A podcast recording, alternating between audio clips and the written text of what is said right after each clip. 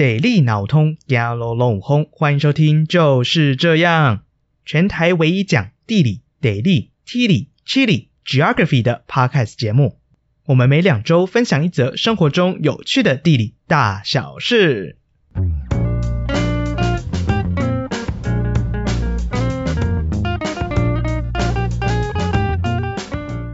新早，我是宝哥。诶，我们今天的 podcast 又要带各位拍友我们出去玩了。在疫情这样不太像以前那么方便出国的时候，所以我们就就是这样的团队，我们就想说，那我们就邀请各位拍友们，我们在 podcast 上和大家一起线上出国玩吧。那我们这次要去哪里呢？不知道各位拍友们有没有就是发现到一开始刚开的时候有点不太一样，不是 Hello，我是宝哥，而是新早，我是宝哥。新早是哪边的语言呢？新早其实是越南话的你好的意思。诶，没错，我们今天就是要去一个可能相信对台湾人来说是有一点熟悉又有一点陌生的越南，越南。各位拍友有去过越南吗？宝哥其实上一次应该也是唯一去过的一次，是在二零一五年的时候，那时候二月的时候寒假，跟着系上的教授我们一起过去那边考察，其实是蛮有趣的一个故事啊。就是原本这是一个系上的其中一个教授他自己开的研究所的课程，然后那个研究所课程会在寒假的时候。呃，出国出国考察，然后这个活动也有开放给大学部的学生参加，就是像我们这样大学部的学生，我们不用一定是要是那堂课的学生，然后才能参加那个活动，而是直接开放给大学部学生可以一起过去。然后那时候在系上的布告栏看到这件事，你就觉得哎，还蛮新鲜的，就是没有去过越南嘛，而且可以这样跟着老师出去玩的话，其实算出去玩，应该出去考察，出去考察就是其实是我觉得是蛮好的，就是应该说。我们可以参访到一些平常可能跟团啊，或者是自己自助旅行的时候比较不去不到的地方。然后这个活动后来经过一番波折，可能系上觉得这个活动也不错啦，或者是我其实我不太知道老师他们后来之间怎么协调，所以后来可能也有申请到经费，可能跟学校申请到经费，所以后来变变成是系上的系主任，然后跟着更多的教授嘛，我记得那时候好像有三位教授，然后带着三十几位的学生，我们一起这样一群人这样浩浩荡荡前进越南。那五天其实还蛮好玩的，我们呢总共呃五天四夜嘛，所以我们去了行程主要是在越南的北部，也就是我们有去越南的首都河内，然后跟靠海的下龙湾，就是度假胜地下龙湾。然后毕竟我们是学术行程嘛，所以我们其实那时候也有拜会了台湾在河内的代表处，那我们有跟大使见面啊，然后有跟代表处的台湾的工作人员做了简单的交流，然后其实应该说。因为原本那堂研究所课程，那些硕士班的学长姐，他们主要是要做的研究，应该说这个活动的主要目的，其实他们最初是想要做台商在越南的呃相关的研究，所以希望可以有一些可以从台湾的代表处这边了解更多一点，就是他们在地他们怎么看待台商在台湾的这样的发展。然后我们其实有到呃当地的大学，就是我们有去河内的国家大学，然后跟河内的理工大学这两间是越南基本上是第一名跟第二名的学校。可以想象成就像是台湾的台大跟台湾的台科大那种感觉，然后我们有跟那边的环境科学学系的，呃，应该不是环境科学系啊，就是环境科学学群相关的科系的学生那边做一个交流，我觉得蛮有趣的。就是原来他们那时候教我们教教的时候，我们有聊到说，原来他们有在学 GIS，就是地理资讯系统，就是原来大家都受过 GIS 的苦啊，就是觉得啊心有同感那种感觉。然后那时候在交流的时候也发生一个，我觉得也蛮。也蛮逗趣的事情，就是我那时候，我们跟着当地学生到他们研究生的休息室那边，我们做了一个简单的就是互动，然后就是那个那个研究室，大家可以想象就是一间小型的办公室那种感觉，就是每个研究生有一格一格的书桌那种感觉，然后我们因为就很随性、很很 casual 的一个活动，我们那时候甚至还一起唱歌，然后他们唱五月天的歌，觉得哦天啊，他你们也听五月天的歌，实在太酷了那种感觉。然后我们那时候反正就是一个很随性的活动嘛，所以我们有人坐在地板上，有人坐在坐椅子上，然后像我就坐在桌子上，想说就是一个大家围在一圈的那种一个小型的聚会。然后后来有一个越南的学生，应该算研究生走了进来吧，他走进这间研究室，然后他他就看着我，然后他对我讲了一连串的越南语，然后其实我我当下是听不懂越南语，然后想说，嗯，你你带这公三小，我很无辜的看着他，然后他也很错的看着我，讲说，然后我们就这样。大眼瞪小眼瞪了一分钟吧，他终于有点意识到啊，他他应该是外国人，听不懂越南语，所以他马上改用英文跟我讲说那个是他的位置，我这样可能造成一点他的困扰，这样子就 觉得蛮有趣的，就是我觉得有点成就感，应该说小小成就感，就是我直接是被越南人认证的越南人那种感觉，就是我入境随俗做的做的太好了。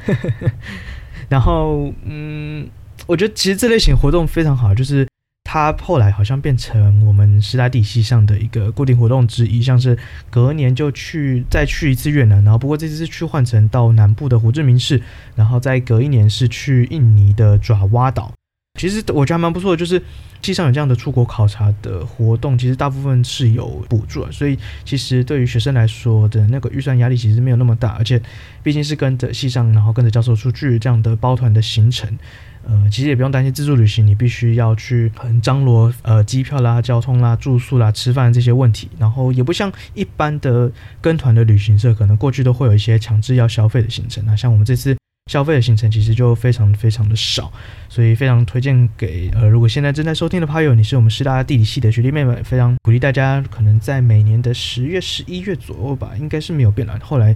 我没有没有太 follow 到后来有没有就是持续都是在寒假。进行，不过，呃，大家可以发到到系上的布告栏啦，然后看一下，如果有这个活动的话，可以先去听听看说明会，然后就如果觉得 OK，然后也蛮有兴趣的话，真的非常鼓励大家过去，或者是各位朋友，如果你是现在有兴趣要加入地理系的高中生，然后你觉得啊，这个系上这个真的很不错的一个活动，然后觉得一定要考上师大地，将来可以跟着教授一起出国考察，觉得也很不错，那就也可以多再多多注意系上的公告啦。OK，那本集的我们的广告到此，那再请我们师大地理的林主任，那汇款到邮局零零二，哎，我也没有啦，开玩笑，开玩笑，就是其实宝哥这个应该说，我觉得这个活动宝哥我自己其实非常喜欢这样一个西山活动，其实真真的真心推荐了，我觉得收获非常多。OK，回到正题啊，就是为什么我刚刚拉赛拉那么久，就是为什么要讲到去越南考察事情呢？那其实我们今天，如果大家有看我们的标题的话，就知道我们其实今天的节目是想要跟大家分享是越南的韩国的投资。那其实，呃，外资大量投资越南这件事情，也是那时候考察的时候，我觉得一个非常震撼的一个印象。包含我们那时候坐飞机过去嘛，然后我们是从桃园机场直飞河内的机场，那时候河内是内排国际机场。一下飞机的时候，那时候就看得出来，呃，这机场非常的新，然后也我觉得对我来说有点像是，呃，好像来到那种东京羽田机场的小型版本，越南版本的东京羽田机场那种感觉。然后其实后来，呃，收集到资料才发现，哎，原来是这个机场是日本人投资新建的，难怪非常有一个日系的感觉。然后包括我们那时候从机场到市中心移动的过程中，然后有看到那个时候正在盖的捷运系统，就是那时候他们正在盖捷运系统。不过没非常幸运的是。那条捷运线就是河内的捷运二 A 号线，呃，在这个月月初，就是十一月月初已经通车了，就是也非常恭喜他们，终于有呃越南的第一条的捷运。而这条捷运的话，其实也是外资，他们是中国人盖的，就是中国人投资，然后也是中国的公司营建公司来兴建，然后包含其实我们那时候行程当中也有去吃饭或是采买东西的地方。我们曾经去过一个是由韩国的乐天集团他们盖的商城，然后那个商城的规模真的非常非常大，夸张，就是很像是台湾，不知道大家有没有去过那个 Outlet，就像是呃台中港的三井 Outlet 啊，或者是在那个桃园高铁站旁边那个 Outlet，就是规模非常大的那种感觉。然后我大到以为自己好像在看，只是自己置身在韩国综艺节目的那种场景，因为他们的店商店都是韩国的品牌，然后整个。呃，建筑的形态都非常有韩国商城那种感觉，就是一秒置身首尔那种感觉。那我觉得这些场景其实真的都是实际踏过越南之后，就是我们来到越南之后才有那种强烈的感受。以前对于越南的印象可能还是比较像是，呃，热带，然后殖民风格，然后也有带一些。呃，共产党色彩的那种既定印象。不过，这个这些真的都是实际来到越南之后，才非常强烈的感受到这样的一个外资投资的氛围。而且，这个还是六年前的情况，也就是二零一五年那时候过去的情况而已。呃，这个是我们那时候去考察的时候一个非常呃大的印象。而我们如果从科学上数据来看的话，就是其实从一九九零年开始。呃，就有外资开始慢慢流入东南亚，他们要投入这东南亚的市场，包含呃那时候有亚洲四小虎的称号的印尼、泰国、马来西亚跟菲律宾，从一九九零年开始，然后一直来到二零一零年，越南也从这些国家里面脱颖而出，甚至到二零二零年疫情爆发，就是 COVID-19 疫情爆发之后，全球经济活动不是呃基本上是停摆，甚至就是完全 shut down 的情况底下。越南的外资流入仍然是持续的成长，这是非常特别的一件事情。而在这些外资之中呢，其中根据我们台湾在越南那边代表处的贸易数据来看，里面有说到南韩的比例其实占是最高的。那他们从二零一四年到二零一九年左右，基本上是南韩占的越南的外资比例一直维持在两成的高额投资，就是他们每年固定约有七十亿美元到九十亿美元的投资，其实是非常非常高的。七十亿美元跟九十亿美元，呃，大概是什么感觉？那就是两千亿台币跟三千亿台币左右，其实真的非常非常非常大的一个规模。然后目前也有约有七千家的南韩企业在越南那边投资。甚至直接深耕那边设厂，提供工作机会。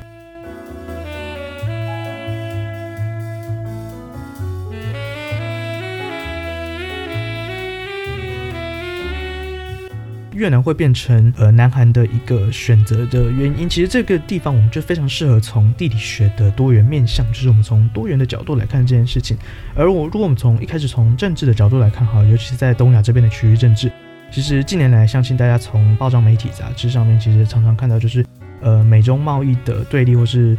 呃美中的在政治立场上的明显的差别，就是中国跟美国之间的较劲嘛。然后南韩就在这个较劲之中，处于一个非常尴尬的一个定位。譬如说，像是在二零一六年到二零一七年的萨德事件，这个萨德事件是什么？其实那时候就是南韩在美国的协助下设立了一个萨德反飞弹系统。那表面上看起来以为是南韩要来就是应付北韩的一个威胁，不过因为南韩的地理位置位于在黄海的出口嘛，其实基本上就是掐住了中国北京、天津等这些首都圈的非常重要的咽喉。基本上我整个首都圈，你你首都院门口我就有设了一个反飞弹系统在那边，所以引起中国强力的反弹。这样类似的非常多的事件，包含像是可能过去。很多韩团的入华事件啊，像我们以前 Twice 的周子瑜，类似像这样的事件，造成中国内部有出现反韩啊，或是排韩这些现象，然后也使得这些南韩的企业他们觉得需要考量慢慢减少对于中国制造了或是中国市场的依赖。而在这样的情况底下，同时间越南又能提供大量的廉价劳工，所以因此吸引非常多的南韩制造业，他们直接从南韩本国直接迁厂投资在越南上面。而从地理位置来看的话，其实我们可以分析得出，就是南韩是将越南视为，就是除了减少对于中国的依赖之外，也是前进到东协，就是东南亚各国的市场做一个前哨站。如果在越南，他觉得在越南这样的投资方式应该非常合适，或者是这样的投资是有报酬率的话，其实他们目标可能深耕到泰国啦，或者是缅甸，甚至印尼、马来西亚。而除了我们刚说资金非常投入之外，其实南韩政府在背后也非常的支持。然后，包含南韩政府他们自己官方立了两个组织，一个是韩国的土地住宅公社，然后另外一个是韩国海外基地设施城市开发支援公社。其实这两个大家可以看出来是什么？这两个其实就是我们刚刚提到的，就是像包含像是前面很多外资的母国，他们的政府自己支援来进行基础的建设，像是刚刚。呃，日本人盖的机场嘛，然后中国人盖的捷运，然后韩国人，刚刚我们提到是商场，那韩国人可能更多盖的是除了商场之外，像是一些建筑物啦，或者是一些整个大型的都市开发，包含像是在胡志明市的南边第七郡的富美兴，然后那边可以说是就是胡志明市的信义区那种感觉，而在这个富美兴的这个社区里面，其实就有非常多的韩国人，然后招牌都直接是以韩文呈现，很有点像是就是这边直接是有个韩国城。而这些其实都可以看出来，是背后有非常除了是企业的资助之外，也有他们官方政府的一些背后在背后的支持。也因此，就是除了支持跟建设之外，然后他们两国之间的贸易量当然也是跟着迅速的提升。我们可以从就是相关的数据来看的话，就是贸易数据来看，他们其实近年来已经互相成为彼此之间的贸易伙伴、前几名伙伴。甚至韩国的出口的贸易国家近几年前几名，甚至到第二名，都已经是变成是越南。而对越南来说，就是南海已经基本上取代了中国，成为第一大逆差的国家。这是一个非常明显的一个指标，就是中国明明是世界上的第一大市场，但是越南却已经取代他们成为第一大的逆差国家。所以，其实在整个东亚的区域政治或者区域经济上面，其实有非常大的一个改变。而除了在贸易上面的话，两国之间不管是在文化上面啦、旅游上面，或者是教育上面，其实也非常频繁的交流，包含像是韩国流行文化嘛，就是韩流整个 K-pop 吹行到呃世界各地，当然也吹进的越南里面，风靡了整个越南年轻世代。其实这个我觉得非常明显的例子，就是我那时候以前在呃台大上越南语课的时候，老师非常鼓励我们用流行音乐，就是听越南文的流行音乐来熟悉。我们直接唱，就是模仿他们这样唱法，然后熟悉越南语的语调，然后顺便学习一些生词，然后一些学习一些呃年轻世代的流行用语。那时候就发现，其实，在网络上，不管是在 YouTube 上也好啦，或者是在越南他们当地自己的影音平台上面，有非常多的流行歌曲，其实都是直接翻唱韩国的流行音乐。可能像是那时候就有一些，嗯，我不太有印象了，就是就是因为我其实对韩韩团可能没有那么熟悉，不过我记得那时候就好像已经有 BTS 这些音乐。然后包含像是其实许多南韩的企业，他们会直接在越南成立学校，然后教授越南人韩文，然后跟越南的相关知识，然后这些学校的学生之后毕业之后就可以直接进入到。这些企业来工作，像是呃三星集团，就是大家常见的三星集团，其实他们在越南就是布设了非常非常多的厂，然后所以其实大家现在如果你手边是用三星手机啊，或者是用三星的电视，或者是三星的可能家电，可能都有一部分都是从越南那边制造而来。而当然也有非常多的南韩的工作者，他们原本可能是在本国，他们自己南韩内部的企业，他可能原本是在首尔啊，或者在釜山那边当地的韩国人，然后他们被外派到越南之后，他们其实非常积极的也会去当地进修越南语，所以其实可以看得出来，就是他们彼此之间的互动越来越频繁。另外一点在旅游上面也是，就是。也有越来越多的韩国人前往越南旅游，然后也有越来越多的越南人前往南韩来观光。这点可以，其实我们从数据上看就来验证。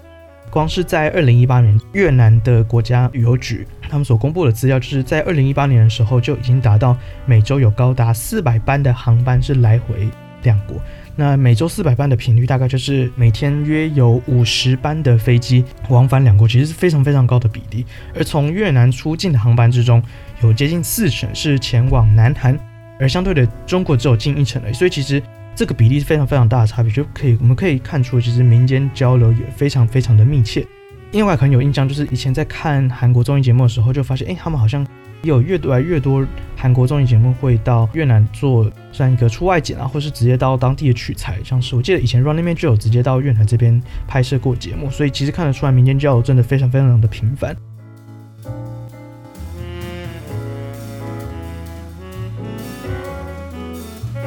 节目的最后，我们回到台湾来好了，就是我们刚刚提到的是南韩跟越南的这样的一个互动。那台湾呢？台湾跟越南的互动，或者是说。台湾跟东南亚这些国家的互动呢，我们常常可以听到的是新南向政策，新南向政策。那新南向政策到底是什么呢？诶，是不是有新南向政策，是也有旧南向政策？诶，其实是有的。其实原本在一九九零年代是是有一个南向政策的，那时候是李登辉政府，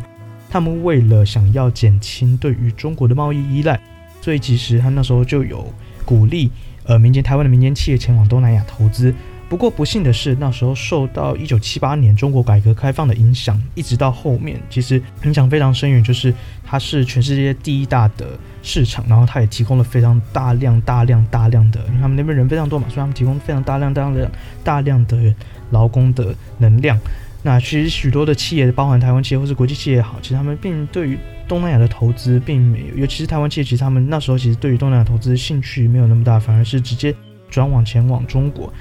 那也使得当时候南向政策其实成效并不是那么好，而新南向政策是什么？新南向政策其实在二零一六年的时候，那时候蔡英文政府也因为国际情势其实非常类似，就是希望减少对于中国的依赖，就是希望不要鸡蛋都放同一篮里面嘛。我们希望我们有更多元的投资，所以提出了新南向政策。那这个新南向政策也有在呃总统府内成立了新南向政策办公室。那成效到底如何呢？各位朋友觉得呢？宝哥，我自己觉得其实有一点模糊了，就是我相信，就是如果今天走在路上拦了十位路人，然后问他们说，你们对于新南向政策有什么想法？大概他们都很没有，我相信是没有办法具体说出新南向政策到底有什么，更别说到底带来什么影响这种感觉。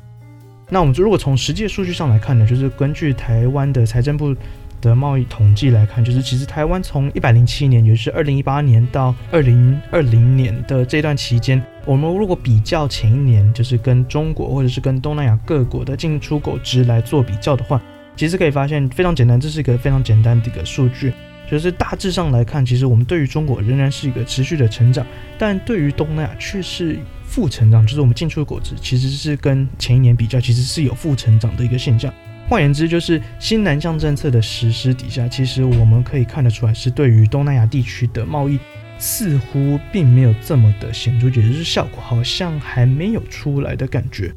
不过，当然以贸易的背景来看的话，我们其实大概可以想象这件事情必然会发生，就是我们如果可以比较台湾跟中国之间，或者是南韩跟中国之间，其实就已经有非常大的差别，就是。台湾的企业，因为我们本是呃华语生活圈嘛，大家都讲华语，然后加上中国政府、中共政府，他们提出了非常非常多的呃惠台措施，基本上就是一个全球第一大市场，然后中文又通，然后当地政府又支持，那基本上有哪个商人不投资的一个道理嘛？对于南韩来说，第一个语言上就是可能是一个一大障碍，然后第二个又是我们前面提到的，就是。我们一开始提到南韩会投资越南的一个大环境的考量，自然而然，南韩会希望可以将呃投资的能量转向其他地方的市场，就是希望鸡蛋不要放同一篮，或者是投资在中国，他们觉得呃安全性或者是可靠度并没有这么的好的话，会转往其他的地区寻求更多的资源。而不过这个现象其实也不只是南韩而已，像是日本也是，就像我们刚刚提到的，日本其实。也有非常多的投资跟非常多的建设在越南或者是东南亚这些国家里面。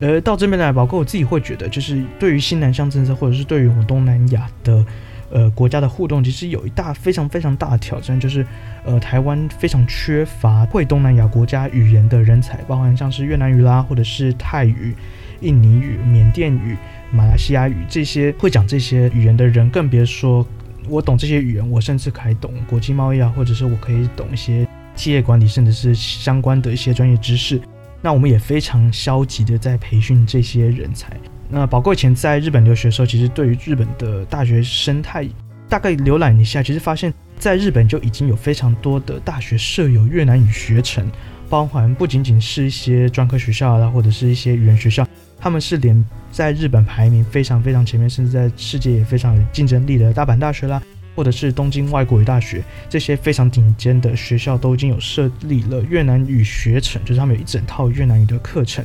那反观台湾呢，即使我们在非常顶尖的大学，包含台大也好、政大也好，或是清大、交大、成大这些相关的外语科系，仍然不见相关的课程。我相信大家如果去翻这些外语系，基本上。他们很少会有特地，还会有另外一个学生来学东南亚语言。那甚至有些这些东南亚的语言的课程会放在哪些科科系底下呢？大部分会放在东亚学相关科系嘛。记得像高雄大学就有东亚学系，然后他们底下就有一个越南语的选修课程。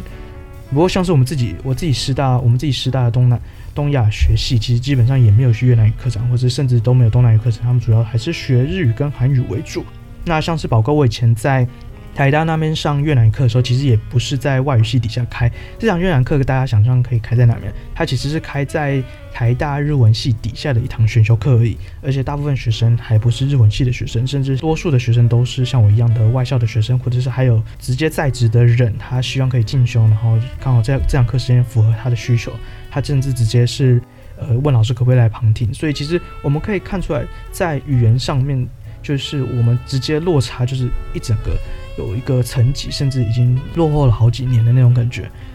那这个让我想到，其实我觉得在语言上面对我来说一个非常呃有共鸣的，就是其实我觉得在工作上面也遇到相同的问题。就是以前呃我在博物馆工作，那我们博物馆会有许多的简介介绍啦，或者是折页类似这样的，会有需要翻译成外语的这样的一个需求。而我们那时候的博物馆的外国访客，就是不只是台湾人，就是我们外国访客，其实大部分的外国访客，我们经过问卷调查跟询问过现场工作人员，他们其实大部分都知道，这些外国访客大部分的人都不是英语母语者，就像是我们比例最高的是日本、韩国，然后甚至有些是东南亚来的一些观光客，或者是呃有些移工们，他们假日的时候会想，就是会有兴趣来博物馆这边参观，做一个休闲。但是包含像是我自己的主管啦，或是其他同事的想法，他们仍然就是希望就是那翻成英文就好，因为可能我觉得这是大家一个可能台湾人大家一个既定印象，就是英文就是国际语言，所以翻成英文应该大家都通吧。但是对我来说，其实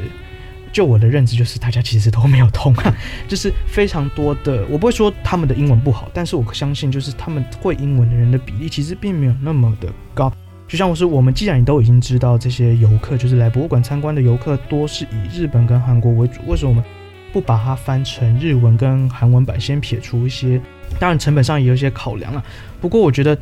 呃，如果以站在游客的角度来看，如果今天博物馆能提供他们自己熟悉的语言，其实不是会有一种更亲切的感觉吗？或者是在交流互动上面，其实有更加的方便，他们不需要再透过他们自己不熟悉的语言，或是对台湾人来说，其实也不是那么熟悉的语言来做沟通。我觉得这样一个想象就是，如果我们今天是去芬兰好了，我们参观芬兰的那边的博物馆。那芬兰那边的博物馆，如果它只有提供英文版本的博物馆，跟它有提供繁体中文，甚至是用我们熟悉的台湾华语，就是台湾人讲的中文的这种。来做一个简介翻译介绍的话，其实大家是会有更亲切的感觉，然后也会更喜欢这间博物馆。基本上碰到这些类型的博物馆，我都会直接推荐给亲朋好友，就说我觉得这间博物馆非常用心，他们甚至有提供这样的一个服务，我觉得真的很不错。就是我觉得可以提升博物馆的一个形象，然后也增加博物馆的回流率。那我觉得这个在工作上面遇到的一个问题，其实跟台湾的类似，就是我们在日常生活中。已经有非常非常多的越南元素融入在我们的生活里面，包含像是我们呃吃越南料理非常方便啊，有些传统市场里面甚至都有直接贩售越南的食材，或是有越南的料理店，像是吃河粉都非常方便嘛。然后甚至我们有非常多来自越南的移工啊，或者是越南来的呃观光客，甚至有非常多他们是已经生根在台湾的新住民们，就是其实我们日常生活中很常遇到会讲越南语的人，但是。我觉得大部分台湾人是，或者是我们整个社会体制，或是我们的政府，其实对于这个国家的文化了解好像没有这么的高，就是不甚了解那种感觉。就是我觉得当世界的其他国家已经开始频繁地跟他们接触，尤其是跟我们有一些竞争上面的关系，像是南韩啊，或是日本这些邻近国家，我们大家都是东亚的国家，在贸易上面有一些竞争的角力角色，他们都已经大量跟当地的人接触了。我们台湾是不是慢了一些呢？当然，我觉得这个观点并不是今天透过这集节目、这集 podcast，我们就听完大家都很感官说，嗯，对，越南好棒棒，我们就去越南投资吧，这种感觉。所以我觉得非常推荐，就是各位朋友，如果你今天收听完这个节目，呃，等疫情过后之后，真的非常推荐大家就实际走过越南一趟。我觉得跟我那时候的感觉，其实我觉得非常推荐给大家，就是可以跟我有那时候的感觉，就是你实际踏上越南之后，越南的街头。就会有一个那种大开眼界的感觉，我相信大家会有，呃，一定会有非常非常大的收获。那这几年其实，在廉价航空上面也非常非常的蓬勃。当然受到疫情影响，可能近几年还是没办法出国。可是未来，我相信一会回复，会回复之后，其实包含像是越捷航空，他们都有推出非常便宜的机票。我印象中，以前曾经有不到两千块台币的机票就能来回桃园机场跟呃越南中部的善港，他们度假胜地的善港，然后。你看，想想看嘛，就是我花不用我比北高的高铁还便宜的价格就能出国玩，然后是还可以顺便，如果去峴港的话，也非常推荐大家可以去附近的惠安古城，那边真的非常非常的漂亮，有点像是越南版的苏州的那种感觉，真的非常，我觉得非常非常美。OK，我们今天节目就到这边。如果大家各位朋友，如果你想了解更多南韩投资在越南的详细的资料，或者一些相关的数据，可以到我们的 Medium 部落格上面去，你打 medium. dot com，然后搜寻就是这样，就可以找到我们的部落格，然后会看非常非常精美的呃图表，一目了然，就可以了解我们刚刚提到前面提到的一些相关数据。那我们下次再见喽，拜拜！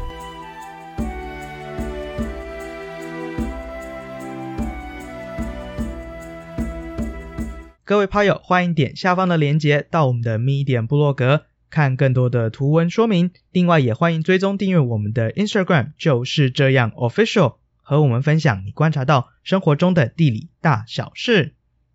如果是使用 iPhone 的朋友们，请一定要五星推爆，点满五颗星评价，拜托拜托。就是这样，我们下次再见喽，拜拜。